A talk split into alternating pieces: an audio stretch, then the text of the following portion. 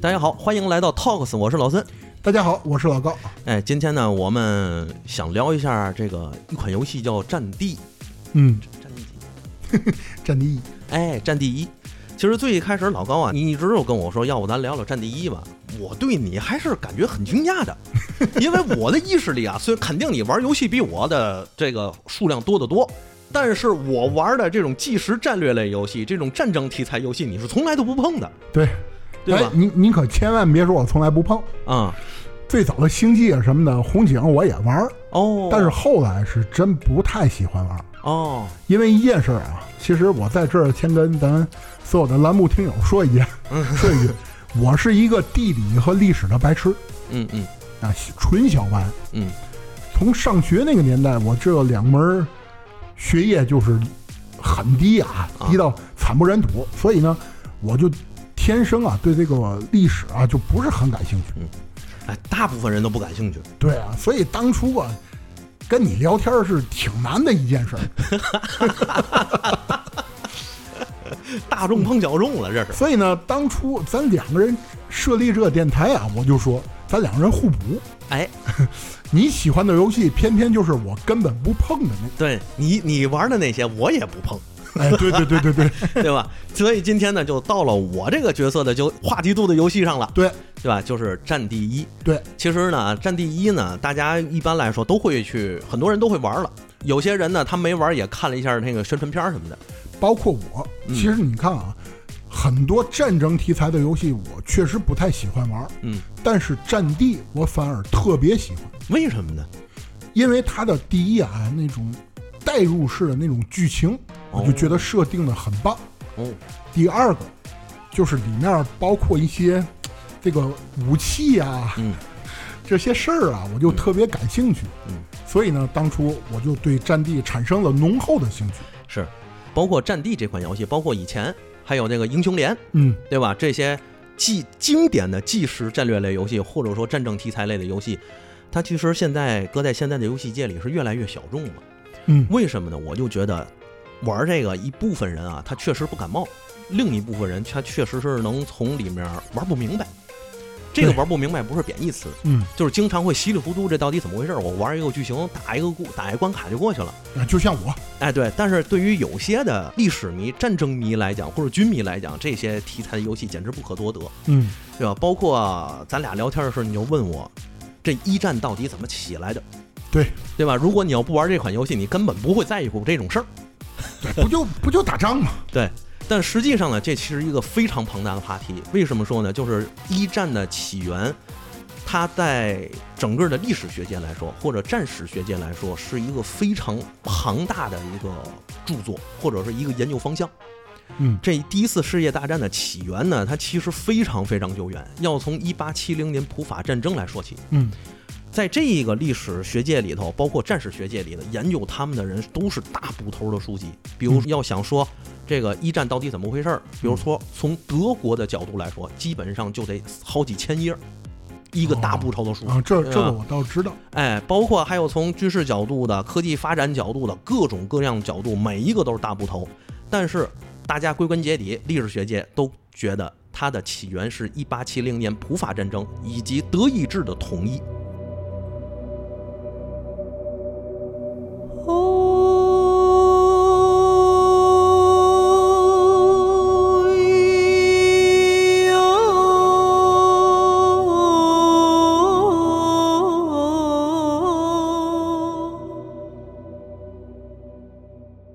普法战争是葡萄牙吗？呃，普鲁士哦，啊，是普鲁士，包括德国的统一，以及后面一个重要的德国人物铁血宰相俾斯麦，啊，哎，他也是一战起源的一个重要人物，嗯，包括他的继任者，包括后面的威廉二世，他他们都是一趟线。这只是这还只是说德国线，还有法国线的、英国线的，还有俄国线的，甚至还有什么呢？普鲁士线的，还有什么呢？就是奥斯曼帝国，因为当时奥斯曼帝国还没有解体，嗯，奥斯曼帝国是在一战之后才真正解体的，然后凯末尔，呃，成立了现在的现在的土耳其。啊，哎，他呢发表了一个非常冗长的演说，长达很长时间，这个也是历史学的一个代名词了。讲了三天两夜。哎，那不至于，讲了很长。所以在这个情况之下呢，当时奥斯曼帝国也是第一次世界大战的参与方，它也是一个导火索，在哪儿呢？就是塞尔维亚，哦，就是现在的原来的南联盟那一块儿，现在的黑山呐、塞尔维亚呀、什么克罗地亚呀，这这些地方都是当时叫巴尔干火药桶的地区，它里面还有很多夹杂的民族的情节。这都是从一八七零年普法战争开始，一直到第一次世界大战结束，这么一长时间段以来，人类的历史走向。哦，所以说呢，咱呢要是想从这儿聊呢，就咱简单说说为什么呢？首先，第一个就是一八七零年之前，欧洲它其实还有一个很大的地方没有被统一，就是普鲁士。嗯，普鲁士它存在着很多松散的联盟，这里有很多小的公国，但是他们统一属于日耳曼人。嗯，当时西方国家呢，它和我们东方的这个民族构型或国家构型、文化构型完全不同，他们属于民族型国家。嗯，也就是说，单一的民族统一在了一起，我他们所生活的地方就渐渐的形成了一个国家，并在威斯特伐利亚体系之后，逐渐从中古的封建王朝时代，慢慢就进入到了现在的这个近现代国家。嗯因为咱现在叫现代国家啊，嗯，明白明白。就走到这儿。所以当时呢，普鲁士当时就想，法国、德国啊，那个法国、英国，包括沙，包括沙俄，当时啊，包括波兰、立陶宛，包括普鲁士这些国家，他们都已经形成了近现代的统一国家、统一的民族国家，嗯唯独日耳曼人并没有。所以普鲁士它有一个向心力，他们希望能够成为自己一个独立的、统一的国家。之后这件事情打成了，在谁手里打成了呢？就是俾斯麦。俾斯麦他把整个普鲁士这个松散的联邦第一次合成了，变成了现代德国的雏形，他统一了整个中欧地区的广大陆地。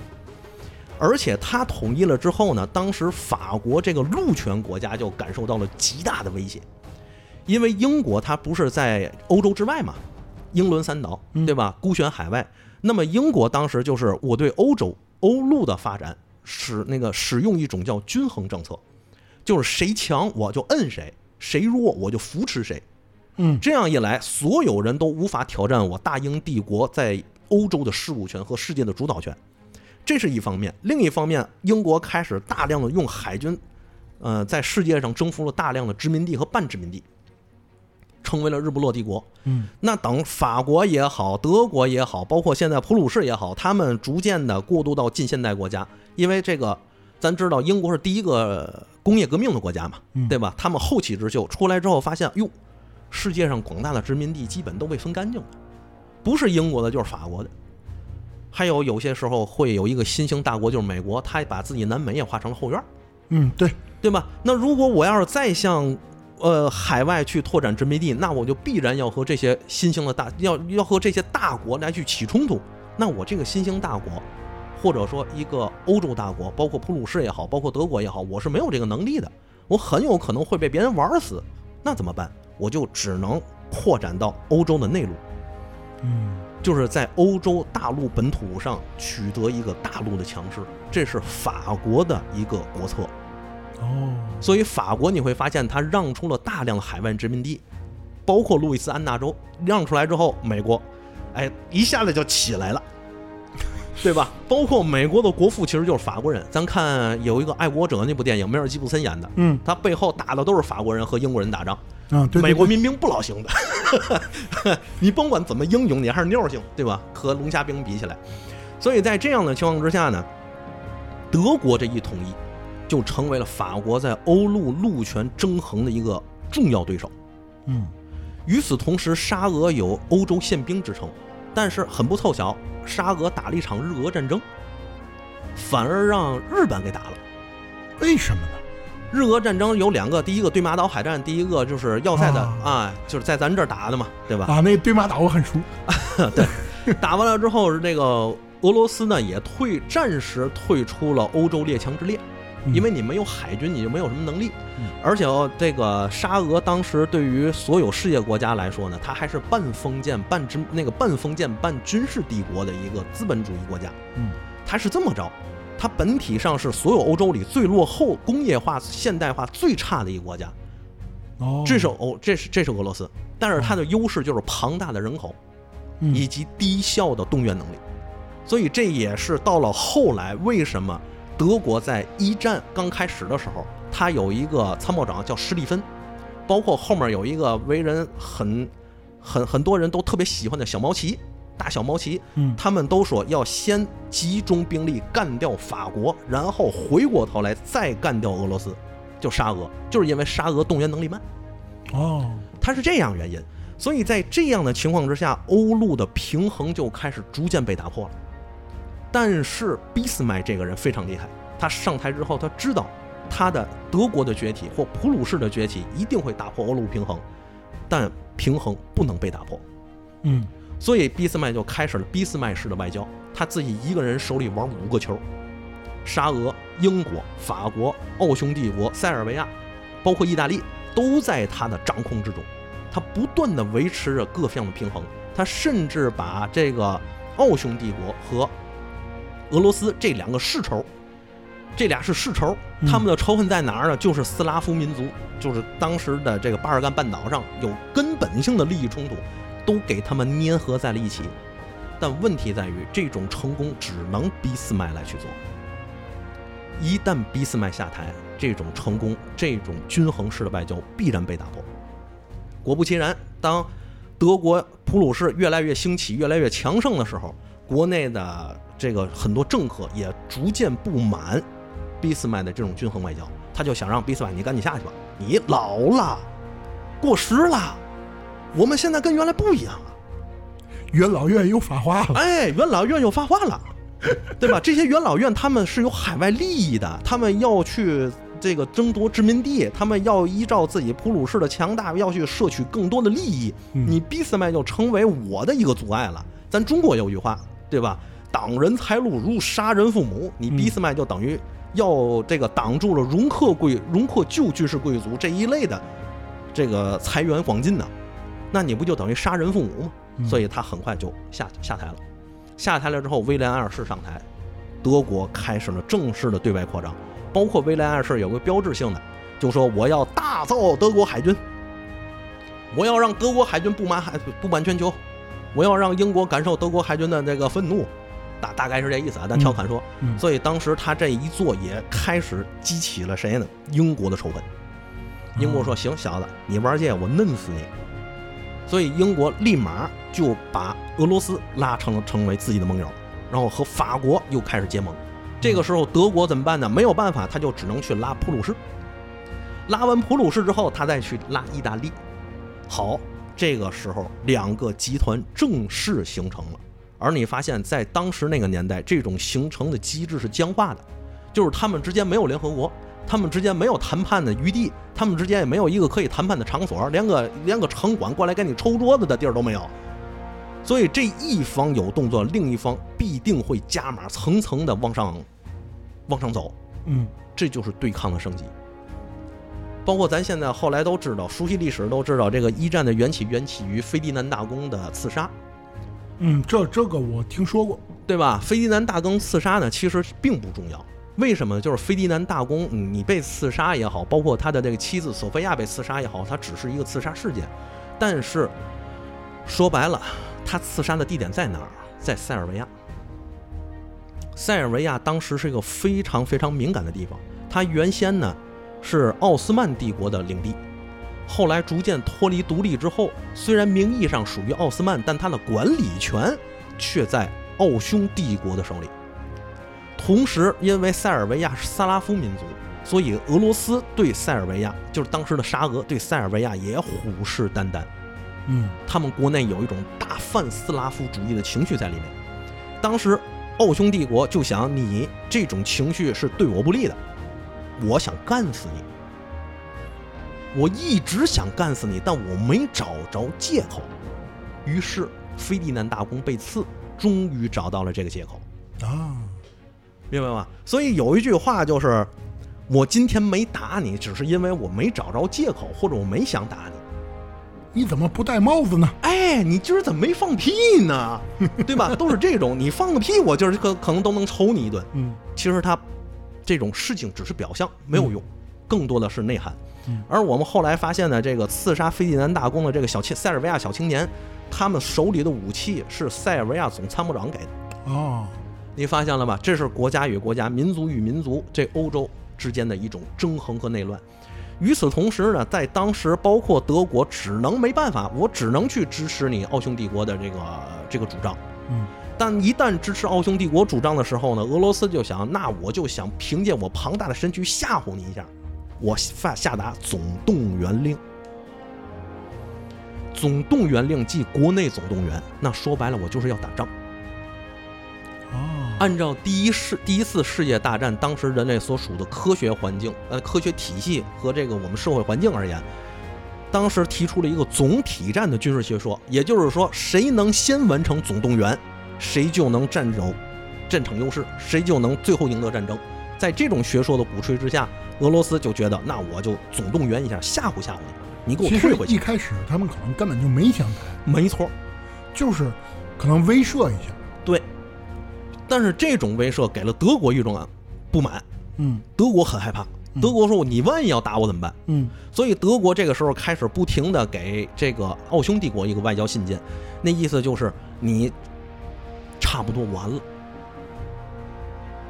明白吗？差不多完了，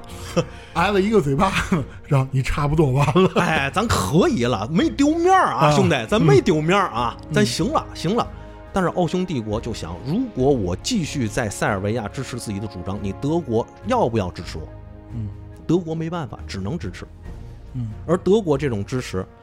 让英国和法国也开始了一种层层加码式的动员。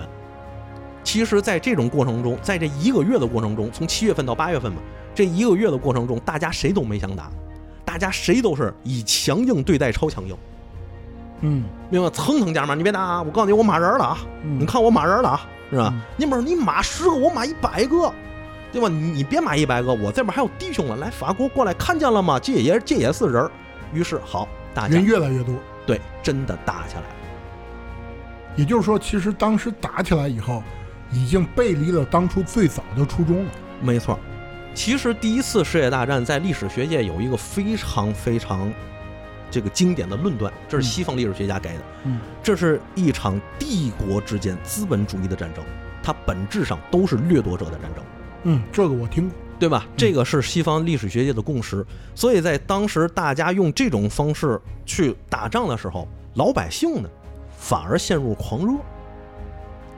为什么呢？就是从一八七零年开始到第一次世界大战之前，很多老百姓对战争的想法是很浪漫的，就是在那个年代啊，社会的贵族他是怎么起来的呢？有两个，第一个你是门阀，嗯你爸是贵族，你妈是贵族，你也是贵族，啊，世袭制。哎，世袭制。但是贵族呢，你必须在疆场上为国效力。嗯说白了，你得流血流汗，你才能站稳你贵族的脚跟，哦，明白吧？另一方面呢，对于老百姓来说，我要是想成为贵族，我要是想跨越我的社会阶级、社会阶层，只有两个办法：第一个经商，但是嗯经商你还很难从政，因为嗯当时虽然是资本主义时代，但是王权还没有完全解体。嗯还很强大。另一个方式就是在战场上搏杀，我取得军功，我一步一步往上爬，嗯对吧？我从一个小兵儿变成中尉，从中尉变成中校，从中校变成中将，这是有可能的。嗯这也是一种上升方式，所以很多老百姓对战争有一种浪漫的憧憬。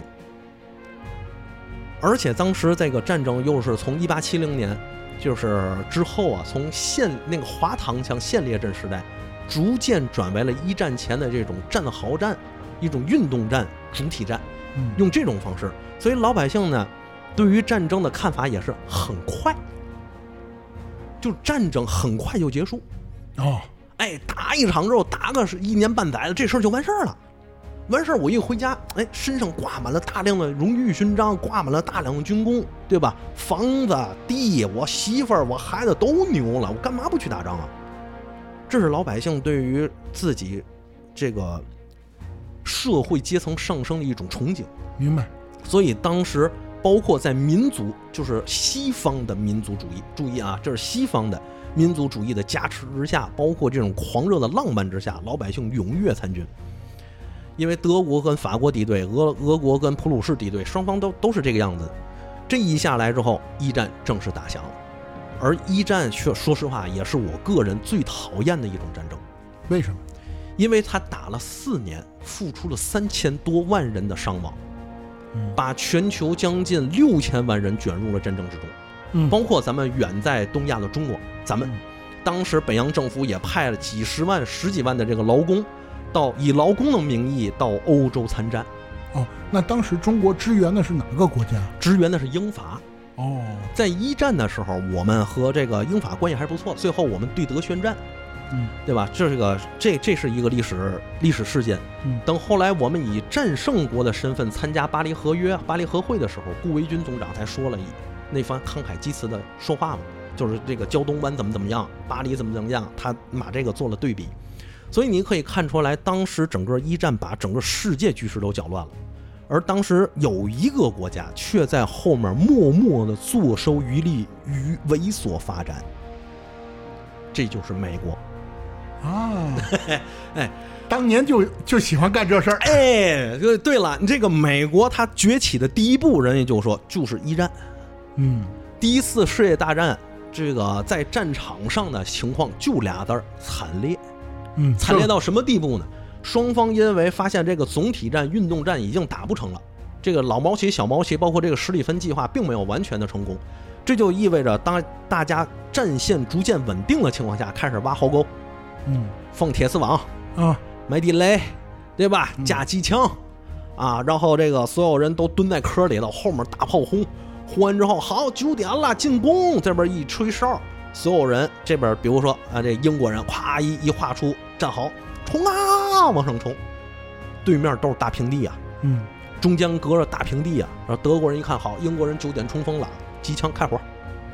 这边打打打打打打打打，那边火炮哗轰，阵地上，直到这次进攻的这个场地上已经没有活人了。那好，这次进攻完事儿了，九点半好，德国进攻，一吹哨，德国人啊冲啊，英国人那边机枪、步枪、大炮，德国人这边都不冲了，好，等一等，下午再冲一波，这种是没有意义的。其实这个也是我在游戏当中啊感受的特别深的一点，嗯就是我觉得一战过程当中，特别像冷兵器向热兵器的过渡那个时间点。对，刚才包括老孙你说的啊，嗯就是这种大平地相互冲锋这种过程，嗯就特别像传统冷兵器时代的战争。嗯，它有点那个意思。其实老高你说的那种冷兵器啊，它可能还包含着这种，呃，线膛啊，对战、，线膛那个线列滑膛枪的时代，嗯，对吧？这个线列那个战列线滑膛枪，然后两边两边那个慢慢走近排队枪毙，啊，对，对吧？这种中古时代的战争遗存，嗯或者叫拿战时代，就是拿破仑战争时代，嗯这种方式，确实如此。因为第一次世界大战正好是我们整个人类从第一次工业革命、第二次工业革命往机械化革命发展的前端，嗯所以咱会发现那个战场上出现了一些新武器，比如说装甲汽车，啊，对对对对吧？对，比如说气球，啊对对吧？对飞齐柏林飞艇。啊对对对，对吧？到后期有小飞机儿，好几个膀子的那种哈、呃包，可能在游戏当中体现不多。啊，包括什么呢？那个到战争后期，马恩河那一块儿出现的坦克，哦，对，是吧？包括还有什么呢？在战争中，德国人发明了一种发现的啊，大家都发现了一种新的作战方式，就是毒气战，嗯这些都在第一次大战中开始登场。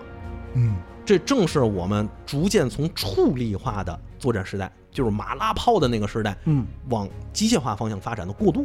嗯所以，第一次世界大战其实打了四年，但是没打完。嗯，然后过了二十年时间，第二次世界大战又接上了。哦，所以本质上，第一次世界大战打得毫无意义，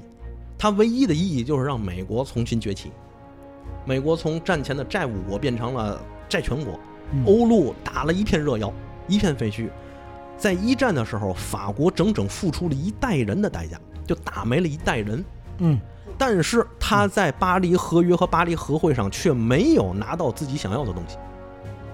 虽然阿尔萨斯洛宁我拿回来了，通过一战战胜的方式我拿回来了，但是法国谋求的是彻底肢解、削弱德国，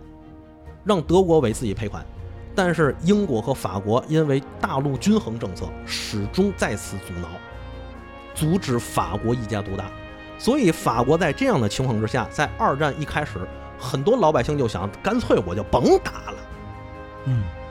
我为你们卖完命干嘛呢？嗯这也是很快法军就投降的一个重要原因，包括老百姓也也也也也觉得无所谓的一个重要原因啊，这个也也是。所以你看，一战和二战他们相互关联，但是在一战中又出现了很多我们很有意思的现象，比如说在玩游戏的时候啊，你看那狼牙棒，啊，对对对，那狼牙棒是什么呢？有人就说啊那个狼牙棒啊，它就是因为在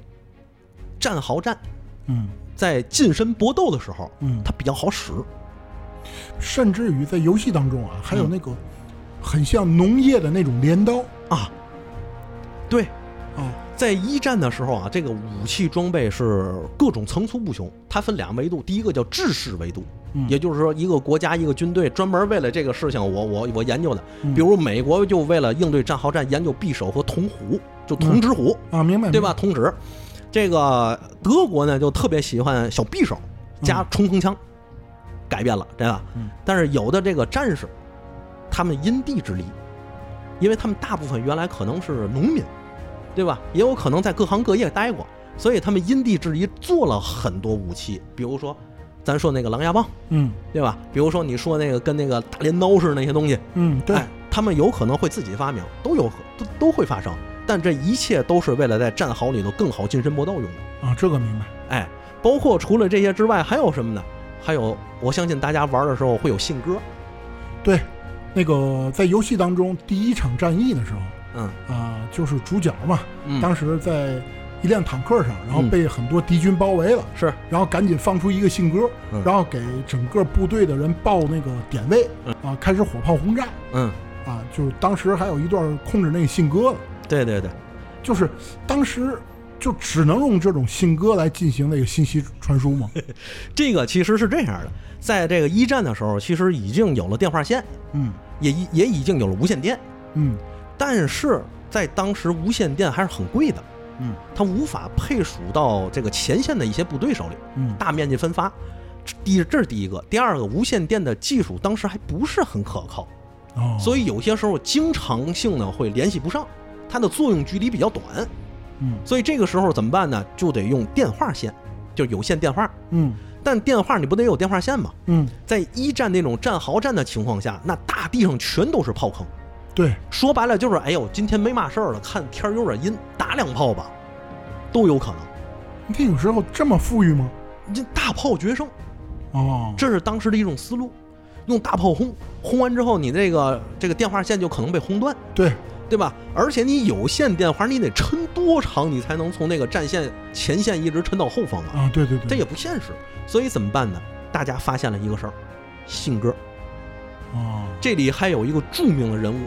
是英国人，但是他叫奥斯曼，他不是奥斯曼帝国啊，这人叫奥斯曼，是个中校，他就发现这个信鸽啊，有两个牛逼的地方，第一个就是他视网膜里头可以看到微弱的地球磁场，真的假的？真的，他能感受到微弱的地球磁场，这是第一个。第二个是什么呢？就是这个信鸽啊，它有强烈的回潮情绪，鸽子，那个再问一个问题啊，关于这个信鸽啊，嗯因为中国古代有很多古装片里面都会有信鸽，嗯，这件事儿到底是咱们中国早还是一战早？肯定是咱中国早啊。那那是他们跟咱中国学的吗？这个事儿是这么说，这个信鸽啊，自古以来就有，啊但是不是任何一个鸽子都可以培养信鸽，啊明白吧？所以当时中古王朝时代呢，他去培养这个信鸽的时候，它其实没有科学化，它不能产业化，它可能只能批那个我只能培养少批量的一些信鸽，用于点对点的用途。啊！更多的时候干嘛呢？就得靠人来传递情报，比如八百里加急送来俩荔枝。所以中古王朝时代它肯定有信鸽，但它嗯不能用科学化的方式进行批量的配比。等到了第一次世界大战时候呢，每一个国家的国力、它的国家的情况、国家的组织能力、凝聚能力也和中古王朝时代这种部落式的完全不同。哦，它上升了一台阶，所以它可以更好的调动国内的资源，嗯为自己的国家利益服务，那信鸽就优选出来了，成为了一个方式，对吧？大家可以科学化的、更好的去培养批量的信鸽，所以在一战的时候，信鸽就被很快的应用。在信鸽在那个传递情报的时候，它基本上是这样，就一张纸条啊，嗯上写二十个字，嗯然后一个信鸽呢，最多就是一个信鸽最多可以带四万张纸条。这么多对，那个纸条都是轻量化，不是咱想的那种破纸条啊。啊，不是 A 4纸那种，哎，对，因为信鸽很贵，飞一次很耗时，啊，所以他们要带更多的情报，啊，这个才有更大的利益化。也是绑在腿上嘛。对，这个四万条信息不是不一定是四万条纸啊，我哦跟大家明白说明明白白吧？哎，嗯所以在这样的情况之下呢，信鸽在一战的时候广泛应用。嗯，这个，呃但是德国也不傻，你英国用信鸽，我就得想个辙，我把你信鸽弄下来啊。啊，我不给打下来不完了，打不好打，信鸽飞得高，你步枪瞄瞄瞄天不好啊，。射射程没有这么远。对，怎么办呢？培养老鹰。啊，最早的生物战出现了， 那一物降一物，啊 对对对对吧？我培养老鹰，我去抓信鸽去，啊，甚至我抓着信鸽之后，没准那情报带回来，我还能得到你的前线的情报呢，对对对，对吧？对所以德国开始培养老鹰，这边培养信鸽，哎呦，这这个生物战打的在天空中就打起来了，这种感觉啊，因为它是一种这个通信权、信息权的交战。嗯所以它咱咱也可以这么说，它是最早版一点零版的信息电磁权交战，明白嗯信息权交战，明白明明白，白吧？在这样的情况之下呢，其实大家都是半斤八两，嗯谁也不可能依照自己的体量我去彻底碾压谁。对，那么在这样的情况之下呢，这个信鸽变得很重要，传递情报为什么呢？就是为了更好的突破对方的阵线。嗯那德国就想想了一个招儿，我怎么才能打赢堑壕战，打赢这种防守蹲坑的战争？嗯他发明了冲锋枪，然后配给给少数人，把这些人培养起来、聚集起来，专门去培训他们，形成风暴突击队。哦，哎，我渗透到你的这个小的这个战壕里之后，我一点点儿去打你，渗透过去之后，再打完了，后面大部队咵跟上，他是用这种方式打的。老六突击队，哎，等到了二战的时候，还有这个风道突击队的这种这种作战方式。呃，德国给咱中国在民国时期前一阵呢有一些军援和军事顾问，嗯还把这个风暴突击队的战术带给了咱中国。咱们当时还在淞沪战场上使用，第二次战争，第二次淞沪战场上，咱们还用这种方式呢，只不过它也落后时代了，在当时不就不起作用了。嗯那么英国就想了一个招儿，既然如此，那我怎么办？我是否可以发明一种武器突破你的阵线？嗯这就是坦克最早的来源。哦，然后那个为了给坦克保密，所以呢，它依照坦克的形那个形状啊，嗯，起了一个保密的名称，叫水柜。水柜对，水柜，哪个柜？柜子的柜，哦，明白了，明白吗？水柜的英文名称就叫 tank。哦，然后这个词儿被广为人知之后，传到咱国内，咱们来了一个音译，也叫信达雅的翻译，就叫坦克，嗯明白明白明白了明吧？所以当时德国也不傻，知道你英国研究坦克的时候，德国也研究了坦克。嗯，但后面，所以在一战的时候，咱看这游戏里那大坦克都老那大个了，对，而且关键我觉得它的履带那个形状啊是菱形的，对。为什么这样呢？就是因为当时机械的传动结构，包括内燃机还不是特别成熟，啊，对对对，那么我要这个翻越更多崎岖的地方，甚至跨越你的整个这个战壕，你战壕中间不空的吗？嗯我得跨过去怎么办呢？那我的履带做的越大越好，啊，越长越好，对吧？我车体越长，我跨的东西越高；我履带越高，我可能爬坡能力越强。他们当时都是这样的，所以呢，你像英国还配属了两辆坦克，一种叫雄性，一种叫雌性。雄性配炮，雌性配机枪，俩人还要还要放在一起一块儿打，这个铁索连环，对，这火炮干嘛呢？火炮要打掉你的这个永备攻势点，嗯但是火炮装填慢啊，它打步兵不方便，嗯因为它又没有三百六十度旋转的炮塔，嗯，对吧？那怎么办呢？我就再来一辆坦克上头带机枪，机枪的打坦克，用炮的打对方的这个火力点，甚至对方的坦克，嗯他们是这么个战术设想。但是第一次在使用的时候就出现了大量的故障，嗯，机械故障很多，但是对还还是有几辆突破了德军的德军的战壕，给德国人造成了巨大的心理震撼，上来都不知道这是嘛呀，对吗？拿着机枪在那打打打打打打半天，看见子弹当当当当当当在那打，我操，你心里能能能有谱啊？为击穿敌方装甲，哎，该换地儿了， 对吧？你不跑，你就要被别人干掉，对吧？在第一次世界大战的时候，还是骑兵最后的辉煌。咱看过有一个有一个片子叫《战马》，哦，对对对，那个《战地一》里面也有，对吧？洛基和那个奇异博士俩人演的，对对不对？对，在最后的那一幕的时候，就是机枪让所有的骑兵退出了战争，啊、对吧？但是在当时战马还还在第一次世界大战开始的时候还还是很厉害的，这边儿是骑兵那个骑刀冲锋，嗯那边还拿骑枪冲锋的，后背着枪啊俩人打。但是到了战争后期，这些都没有用，对，坦克出现让这些包括战壕战让这些东西全部失灵，对吧？坦克就逐渐取代了骑兵的位置。嗯，所以当时的这个时候，还有一个事情正在发生，那就是战争的形式从地面的二 D 战争变成了三 D 的立体战争，就是空军，空军。嗯最开始呢，除了这个飞机之外啊，其实最开始使用的是热气球。是刚才说的说的那个齐柏林飞艇吗？齐柏林飞艇之前，就比齐柏林飞艇之前的还有一个东西，就是热气球。哦，当时在巴黎公社，咱咱都咱都知道这个事儿啊，吧。知道，巴黎公社的时候，其实就已经用上气球在往外传递情报了。哦，放了七八只气球，我记得是从那个时候气球开始，在第一次世界大战的时候，气球呢广泛用于什么呢？炮兵的校射，嗯，敌人阵地的观察，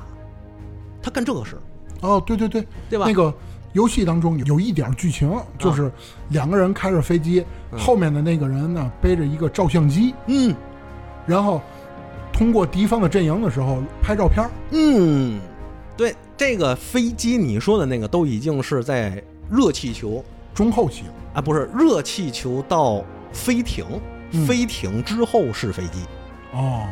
齐柏林飞艇，其实咱们现在很多人都觉得，哎呀，这东西老好了，但实际上也是用处不大。真正有用的就是飞机，飞机把他们所有人都淘汰了。嗯最开始飞机呀、还特别哏儿，双方飞机上都没有武装，那上面是什么？就是一个人一个人甚至两个人，就是你说那种后面带一个人在上面那个照相那种，嗯啊，对，甚至带一个无线电告诉我底底下哪哪哪坐标多少多少，打炮过去，对吧？啊都是这种。但是直到有一天，有一位飞行员突发奇想，说我上去之后，我为什么非要和对方的那飞行员打照面时得得 say hello 呢？因为大家都没有枪，大家看到之后都很友好。哎，你好，哎，今儿你吃了吗？今儿吃饺子。好了，一会儿我回去吃炖肉去啊，都是这种。所以大哥呢，带了一把手枪，带了一把枪，我忘了是手枪还是步枪了。应该不是手枪吧？嗯，可能带了把步枪，我记得。等对面飞过来的时候，这这边还跟你好，哎，我们今儿可是吃炖肉啊，大哥，好嘞，拿出步枪，梆一枪，虽然没打着，但是开启了第一次世界上的空战。啊，从那儿之后，好多飞行员就开始纷纷在自己的飞机上装上一把手枪或步枪，看见对面儿之后，就不再是今儿我们家吃炖肉，明儿我们家吃饺子了，对吧？ 开始就是掏枪，直接啪啪啪啪就直接打，但是这个没有什么准头儿。对呀、但是很快被很多这个参战国发现了，说飞机可以装枪啊，装什么？装机枪。嗯，所以最一开始飞机一点零版的机枪呢，就是在后座上放放一个人，嗯并且在后座上放一挺重机枪。而且当时的那个机枪是向后射击，对是吧对，对对对，就是陆地的机枪，我给你架在飞机上，啊 明白然后明后白面一个人在那哒哒哒哒哒这样打嗯，就是你操作不好的话，容易把自己打着。为什么？你不有尾翼吗？哦，对对对对对对，对吧？你也很容易把把飞机再把尾翼打着，对这就是一点零版。到后来的时候，这个就发展出了航空机枪，直接安在了飞机上面，啊，飞机的机头甚至机翼上，嗯，对吧？大家为了格斗呢，这个飞机要更好的进行性能的优化，这翼载比要更低，所以这样一来呢，这个空战就开始慢慢出现了。嗯这是空战，但是空战还有一维度呢，就是轰炸。嗯这也是当时这个士兵们突发奇想，他想着我飞到敌人的这个阵地上啊，我他妈就为嘛非得往下看看呢？我就为嘛不能扔点什么东哎西下去，扔点什么砸你一下，我扔个罐头盒也行啊。所以这时候大哥扔了枚迫击炮弹，迫击炮弹迫迫击炮弹小炮弹，嘚儿扔进去了。啊，好，世界上第一次轰炸开始了，是吧？与会各国，参战各国发现还能有这样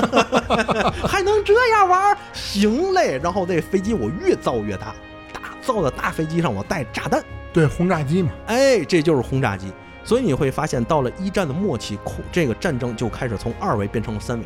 嗯，当飞机出现的时候，其实和坦克一起就已经打破了堑壕战，就打破了第一次世界大战的那种战术。因为我飞机是其实可以飞到你后方，轰炸你的火炮和一些那个纵队目标，包括你嗯兵力集结点的，嗯嗯，对吧？包括我的坦克是可以突破你前沿阵地，迎着你的枪林弹雨突破你铁铁丝网的。嗯，所以这样一来的话，其实第一次世界大战打到末期，大家都已经精疲力尽了，嗯，但是这个仗没打完。嗯，与会的不管这个参战的，不管是德国也好，这个还是法国也好，还是英国也好，都觉得这一仗没打完。包括德国始终都认为第一次世界大战自己并没有战败，哦，明白吗？包括这个凡尔赛体系给予这个德国的严厉控制，让很多参战过德国或者说在第一次世界大战参加德军的这些一些老兵心里感受到非常的一种郁闷。其中有一个二等下士，那简直就陷入了狂躁，就是希特勒。当时他是二等下士，他是个下二等下士，他参加了一战。当时一战刚开始，在塞尔维亚的时候，就是那个奥匈帝国的时候，他嗯正在维也纳求学。啊，一个落榜的落榜的这个美术生，所以咱现在也美术生美术生，是不是爱画蛤蟆？ 抬杠你还是个白羊座，你知道吗？为什么咱每期节目都有蛤蟆的事儿？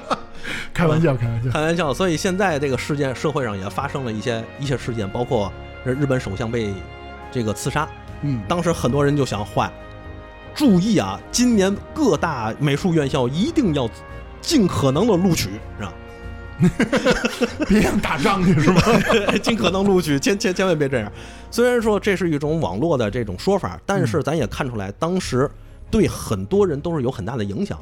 包括在德国之后那个战败，它只能保留一点军官团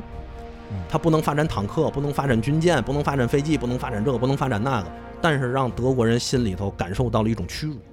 包括法国也感受到了屈辱，因为我没有从一战里获得实力，我还打没了一代人。 嗯反而让英国人和你整个美国人得到实力。同时，这个沙俄也因为这个战争不利而国内发生了革命，就是伟大的十月革命，嗯建立了第一个社会主义国家就是苏联，列宁建立的第一个苏联。因为苏联在它的历史上其实分两个甚至三个苏联，啊，明白明白。第一个时期叫列宁时期，第二个叫斯大林时期，第三个斯大林时期之后叫苏修时期，嗯啊，就是这个，就是这个赫鲁晓夫上台之后，苏联就变成帝国主义化的苏联了。嗯所以在这个时候呢，苏联也开始建立，退出了一战，签订了非常屈辱的布列斯特合约，割让了大量西部的领地。哦哎，这也为后来的苏苏波战争埋下了隐患。哦等后来这个波兰在第一次世界大战中不亡国了吗？嗯亡国了之后，第二次世界大战的时候，德国吐出来了很多地方，波兰在法国和英国，包括美国的支持之下复国。这这兄弟一复国，上来嘛事儿没干，先打苏联。 啊，然后呢，这个俘虏了大概三点五万名苏联红军的指战员，全部虐杀致死。哦这件事情也是成为后来苏联卡廷森林的导火索。哦所以在这一方面，你可以看到，从第一次世界大战到第二次世界大战之间，这二短短的二十年里，其实就是一个波澜诡谲，一个一个休战期。大家都知道还要再打一仗，所以直到后来二战真正的开始了。哦，明白了，嗯明白了。那其实啊，老孙啊，嗯再问一个问题啊，啊，你说那个装甲列车到底是怎么回事？哦，这个事儿也是可以说一下，因为在第一次世界大战的时候啊，大家整个要求的是总体总体战，嗯，对吧？动员战。嗯那么动员的时候，我动员了大量的士兵、大量的物资、大量的枪炮、大量的弹药，我怎么运到前线去？嗯，对吧？包括法国，因为运力非常紧张，所以他甚至连出租车都征集运士兵，嗯，往集结点运士兵。而当时的陆路就是要靠铁路，嗯，铁路要运送大量的物资，它的性价比是最高的。嗯，其次，在陆地上是最高，但是在所有的海运，在那个运输方式里，海运最高，铁路其次，然后最后才是汽车呢。嗯，明白明白。他把这个铁路运过去之后呢，就会发现，随着战争的推进，对吧？随着战争的推进，装甲就是列车也会成为对方攻击的目标，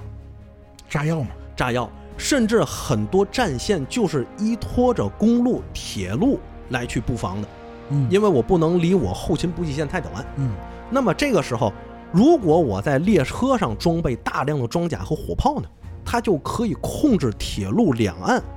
一部分的地区，嗯，对吧？所以这个就是装甲列车的来源。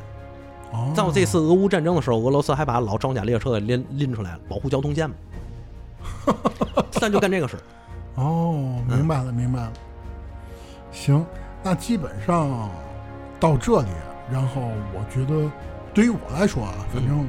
呃，包括整体的一战就有就有了一个比较清晰的一个认识。嗯然后最后一件事儿，呃，我记得在《战地一》当中有有一个有一场战役，然后是他们攻占一个海岸线的一个城堡，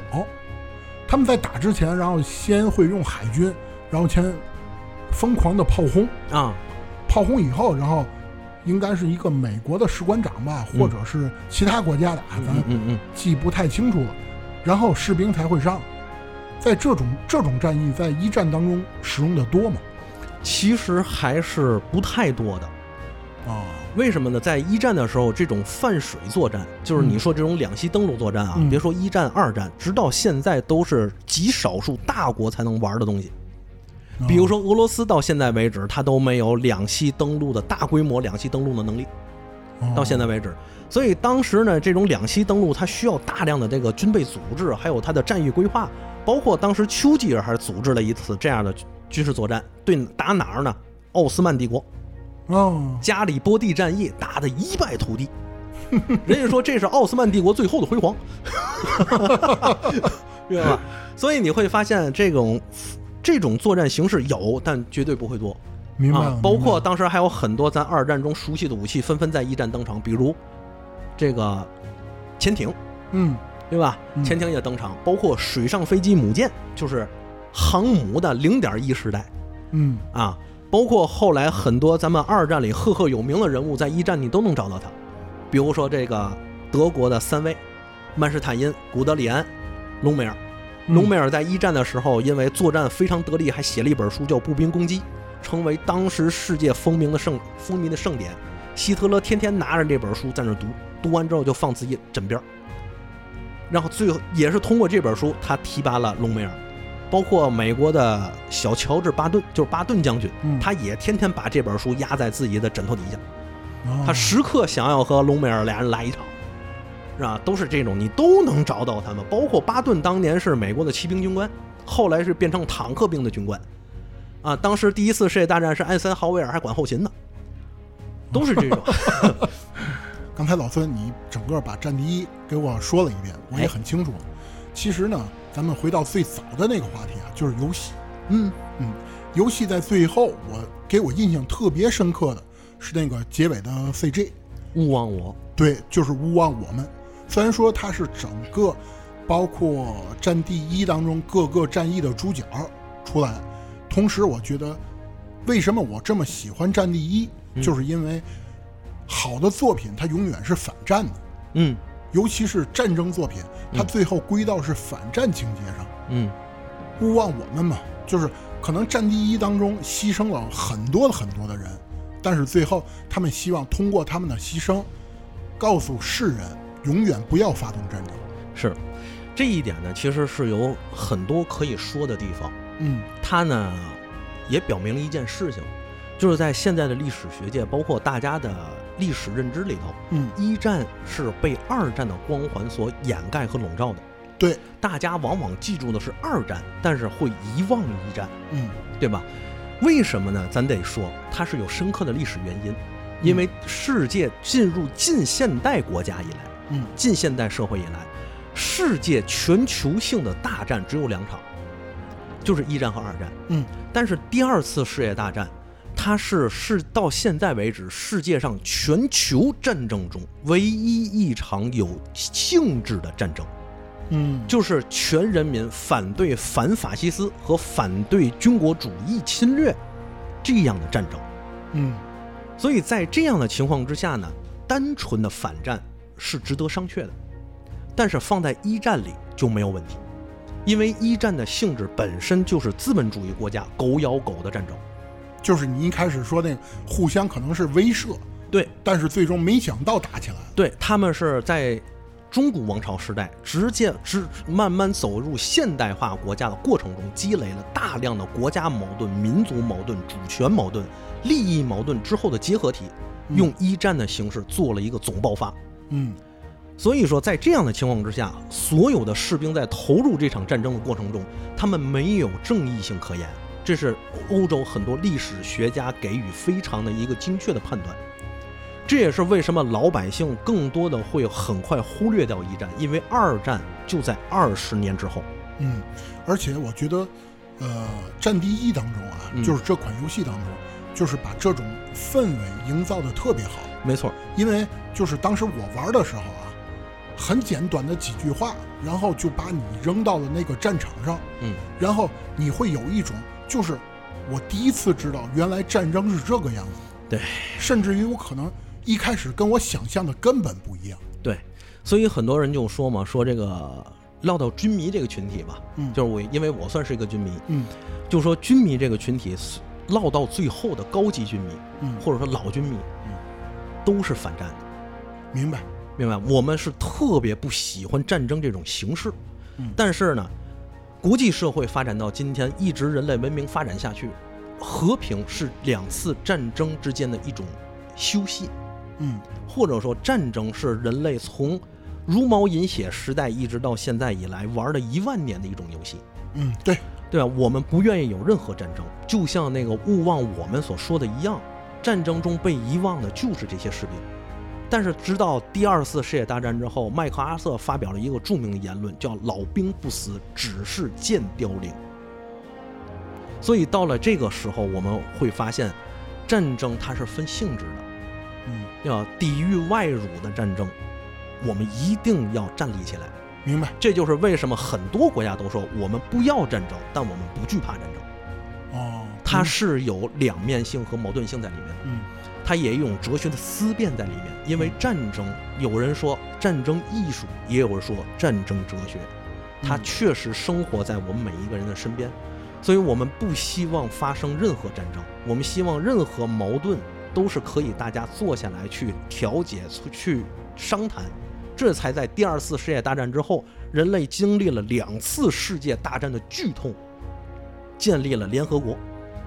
这嗯样一个大家所有世界国家参与进来，可以有一张桌子吵架，有一张桌子可以谩骂，有一张桌子可以去交谈的地方，它确实为很多的这个战争影响打下了一个休休止符。嗯虽然大家都知道联合国可能没有什么用，到现在来看，但它历史作用和现今的作用依然是无可替代的。嗯包括第一次世界大战的老兵，在第二次世界大世界大战中，有些人还是重新披挂上了战场，保家卫国，反对法西斯和军国主义，争取全人类的自由和独立。这些战争每一个它的形态是不一样的，所以看待战争之前，我们在反战之前，一定要先看待一点：战争的性质是什么。嗯，明白。只有看到这个之后，我们才知道我们的反战意义在到底在哪里，我们呼唤和平的意义到底在哪里。对，因为每一条生命都是难能可贵的，没错，而且都是值得被尊敬和尊重的。对，哪怕是我们现在生活再不好，你你也可以选择去拔武器，但是在战场上的时候，你没有任何选择，嗯，对吧？ 对，所以说嘛，该死的战争。 该死的战争。对，行行，明白了明白哎了。，呃，行，基本上到这儿啊，我就大概其明白了。嗯，然后那么其实刚刚啊，我觉得老孙你也挖下了一个坑，啊，这这个坑也不大。妈呀，其实咱们之前很多听友也催过，啊，就是二战， 这坑有点太大。但是没关系，咱慢慢来， 行行吧？啊行，咱们下一期到时候再让老孙给咱们好好聊聊二战，可以，行吧？战地五是吧？对，《战地五》，行，咱试着聊一聊啊。行吧？好行好，本期节目到此结束，拜拜，大家。大家拜拜。